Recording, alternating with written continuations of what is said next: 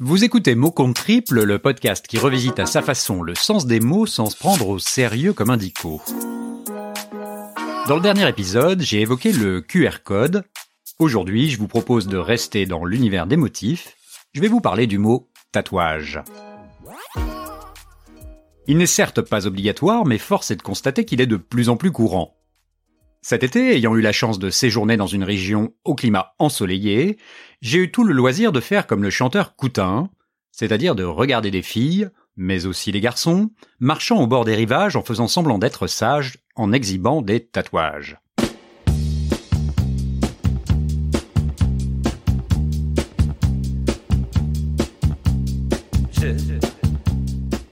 Je ne sais pas si j'aime, mais il faut bien l'avouer, difficile d'ignorer ces mollets calligraphiés, ces bras teintés de motifs chamarrés ou encore ces petits dessins coquins au creux des reins.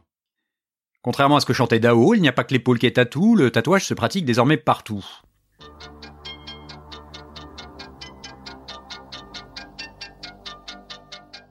Le mot tatouage désigne, selon le Larousse, toute marque, inscription ou dessin indélébile pratiqué sur la peau pour former un dessin bien déterminé. L'origine du mot vient du mot tato, une pratique rituelle polynésienne consistant à se colorer la peau pour marquer les étapes importantes de sa vie. La pratique serait néanmoins encore plus ancienne puisqu'on a retrouvé en 1990, en Italie pas très loin de l'Autriche, un homme momifié conservé dans la glace avec 57 zones tatouées sur le corps. Les scientifiques datent l'existence de cet homme à 4000 ans avant Jésus-Christ. Comme quoi, l'affaire n'est pas nouvelle et constitue bien une pratique culturelle ancestrale, de nature artistique, voire ludique, comme peut l'être la peinture sur sein. Bien, bien le jaune, bien.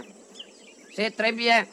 N'oubliez pas que les couleurs claires donnent du modelé à la courbe. Bravo. Nietzsche a beaucoup écrit sur l'art et théorisé l'idée selon laquelle il faut faire de sa vie une œuvre d'art. Beaucoup, semble-t-il, prennent au pied de la lettre ce concept avec leur corps. La relation entre l'art et le tatouage a du reste été évoquée avec malice au cinéma à la fin des années 60 dans Le Tatoué. Ce film réunit deux monstres sacrés du cinéma français, Louis de Funès, qui joue le rôle d'un marchand d'art, et Jean Gabin, celui d'un ancien légionnaire, ayant dans son dos un tatouage réalisé par Modigliani. Je vous propose d'écouter le passage où Jean Gabin raconte les conditions de réalisation de ce fameux tatouage.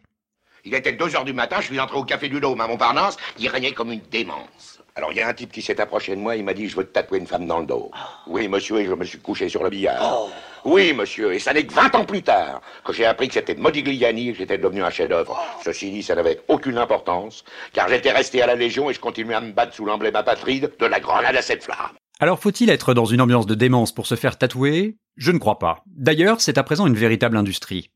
Un récent article de presse fait état du fait qu'il existe aujourd'hui près de 5000 salons de tatouage dans notre pays.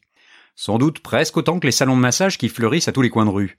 Vous allez me dire que cela n'a rien à voir. Je note que dans les deux cas, on porte une attention très soignée à l'épiderme et aux détails de la finition. Le tatouage, comme le massage, est peut-être un plaisir, mais il n'est pas éphémère. L'intention mérite donc une certaine réflexion, car comme mentionné par le Larousse, un tatouage est indélébile. Certains penseront peut-être qu'il y a deux syllabes de trop dans cette caractéristique. Tel n'est pas mon cas, mais j'insiste néanmoins sur un point. Il faut vraiment fortement penser avant de se lancer.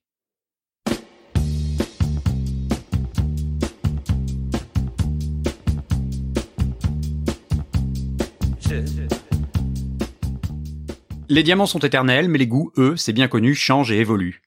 Quand on a son conjoint dans la peau, mieux vaut peut-être que cela reste une façon de parler, plutôt qu'un prénom à jamais calligraphié au creux du poignet. De nos jours, les ruptures sont assez fréquentes. Idem avec des motifs, on peut vite se lasser.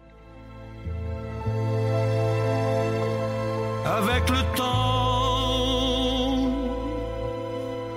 avec le temps va, tout s'en va, et l'on se sent blanchi.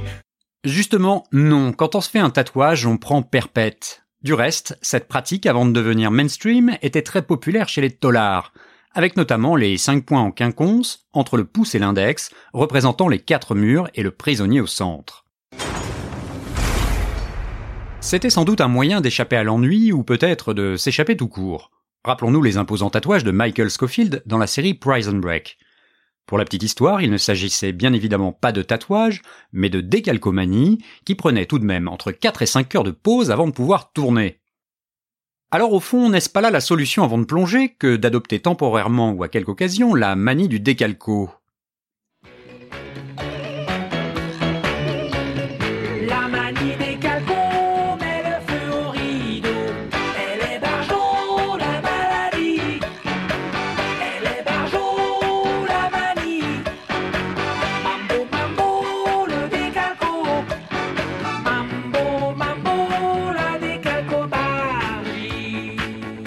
Il a raison, monsieur Gottener. Ça permet d'éviter la souffrance d'une séance dans un salon de tatouage et les désagréments de la lassitude à long terme. Alors pour conclure, que vous ayez déjà sauté le pas avec une première tentative et que vous soyez prêt à remettre ça, ou que vous hésitez à vous faire colorier l'épiderme, je ne vous dirai qu'une seule chose, comme Aretha,